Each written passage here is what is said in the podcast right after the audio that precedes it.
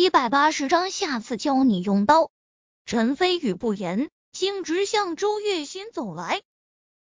周月心虽然身受重伤，脸色苍白，但是惊慌失措之下，明显是想歪了，脸颊上浮现一抹红霞。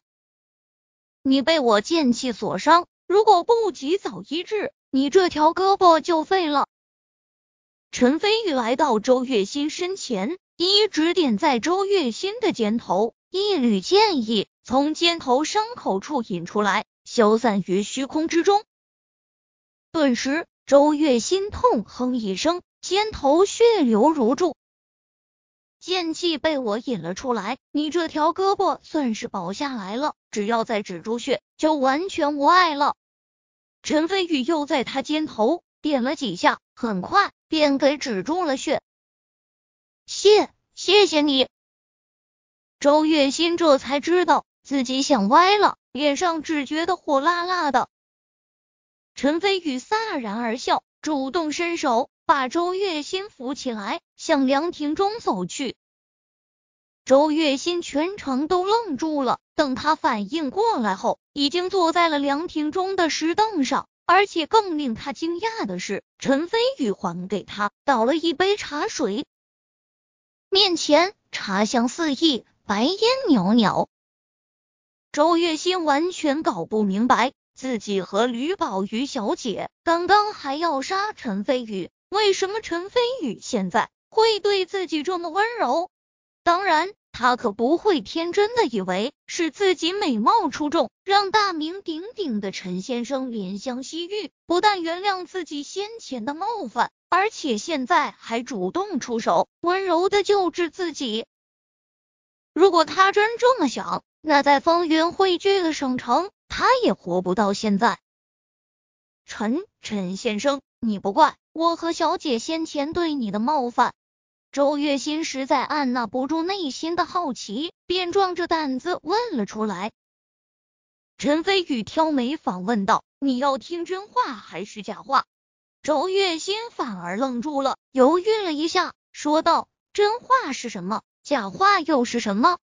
美女犯错，连上帝都会原谅。”陈飞宇笑道：“不过这是假话，因为我不信上帝。”原先周月心听到陈飞宇前半句，心里一阵雀跃，还以为陈飞宇是在夸奖他。联想到吕宝玉小姐已经把他献给了陈飞宇，以后就成了陈飞宇的女人，美眸中也莫名出现亮光。但是他听到陈飞宇后半句后，神色又没来由的暗淡下去，勉强而笑，问道：“那那真话呢？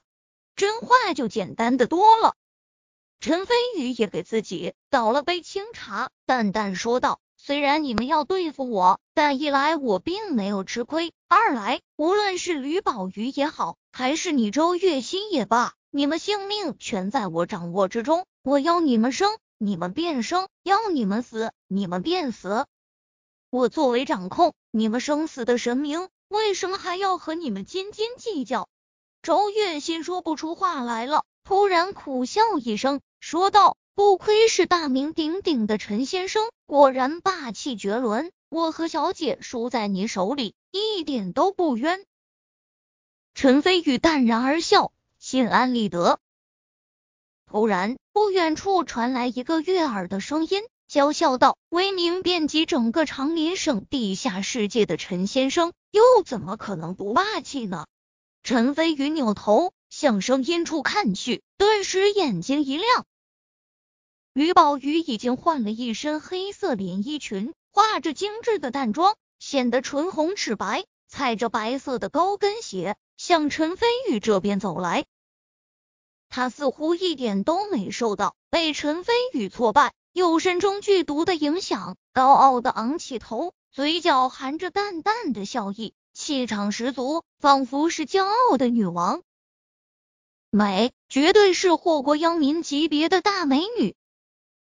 就连同为极品大美女的周月心，眼神中一瞬间也出现痴迷之色，随即立马站起来，恭敬地道：“小姐好。”于宝瑜对周月心微微点头，便优雅的伸出右手，对陈飞宇含笑道：“不知道宝玉是否有幸能够邀请大名鼎鼎的陈先生一起去大厅用餐，并且作为宝玉的护花使者呢？”美人相邀，求之不得。陈飞宇微笑应道，主动握住了吕宝玉的纤纤玉手，光滑柔软，令人想入非非。吕宝玉一向清高孤傲，还是第一次被异性牵手，娇躯顿时一颤，脸颊浮上一抹红霞，随即掩嘴轻笑道：“陈先生，咱们走吧。”陈飞宇点头，一同向前厅走去。周月心跟在后面，原本也想过去，突然，陈飞宇止住脚步，对周月心说道：“你刚被我所伤。”虽然体内剑气已经被引了出来，但是毕竟对你体内气机产生了一些影响。我劝你现在还是找个安静的地方睡上一觉，让体内气机自己调整过来比较好。说完后，陈飞宇便牵着吕宝玉继续向前走去。是陈先生。周月仙还以为陈飞宇不愿意让他跟着，微微低头。嘴角泛起一丝苦涩。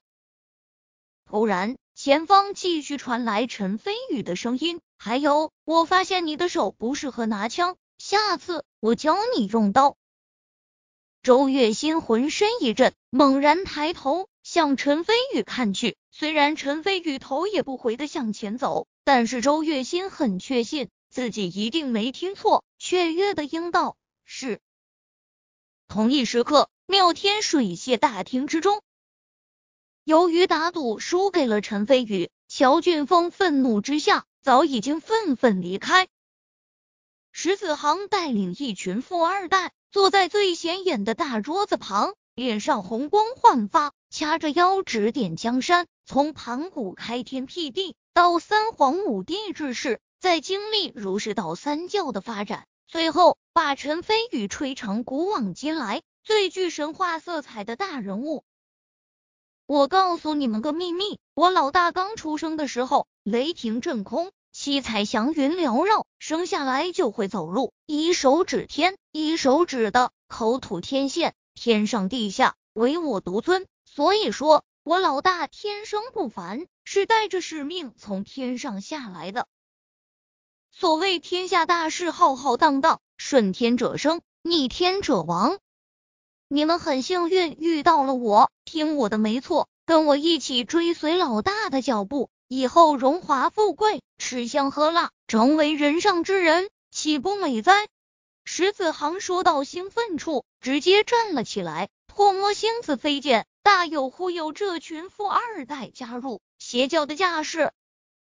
当然，这群富二代也不傻，大多数都知道史子航在吹牛。但是每每想起陈飞宇面对乔家的乔俊峰能占据上风，甚至连芳名远播的吕宝瑜大小姐都邀请陈飞宇来妙天水榭做客，这以上种种至少能说明陈飞宇的身份背景很恐怖，至少比他们这群普通的富二代要牛逼的多。所以，虽然知道史子航在吹牛逼，但是这群富二代。还是纷纷鼓掌附和。妙天水榭是高档会所，你们在这里大喊大叫，岂不是要砸了我们妙天水榭的招牌，成何体统？突然，一名身穿西装、高大帅气的年轻人皱着眉头走了过来，赫然是吕恩阳。吕大嫂，您。您怎么来了？小胖子惊呼一声，这群富二代连忙从座位上站起来，纷纷向吕恩阳问好。妙天水榭本就是我吕家的产业，我来这里还要向你们汇报不成？吕恩阳背负双手，高傲地道。他知道今天姐姐要对陈飞宇下手，就按捺不住内心的兴奋，也来到妙天水榭。想看看陈飞宇凄惨的下场，然而刚来到大厅，就见到一群富二代在大声喧哗。他作为妙天水榭的少东家，自然而然过来呵斥他们。不敢，不敢！小胖子等人连忙赔笑。吕家是能够和乔家比肩的省城顶级豪门。吕恩阳作为吕家的大嫂，小胖子这群普通富二代同样惹不起。切，我当是谁这么牛逼哄哄的？原来是我老大的手下败将。啧啧，换了一身人模狗样的衣服，差点认不出来了。突然，一个嘲笑的声音响了起来。小胖子等人顿时惊呼出声，敢当众嘲讽吕家大嫂，而且还是在吕家的地盘，这这岂不是不想活了？众人连忙向声音处看去，顿时露出了然之色。只见史子航双臂环在胸前，一脚踩着凳子，神色间充满了嘲讽。是你？吕恩阳微微皱眉，随即冷笑连连。道：“我还正想找人对付你呢，你竟然自己送上门来了！好，好，好，真是天堂有路你不走，地狱无门你偏来。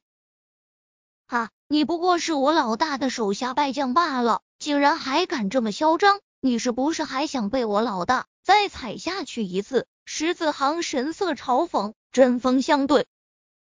如果说一开始石子航还担心吕家势力庞大惹不起，但是现在一来已经彻底得罪了吕家，不如索性强硬到底；二来石子航也知道陈飞宇和秦家姐妹关系暧昧，有秦家在，石子航也不担心吕恩阳敢做的太过。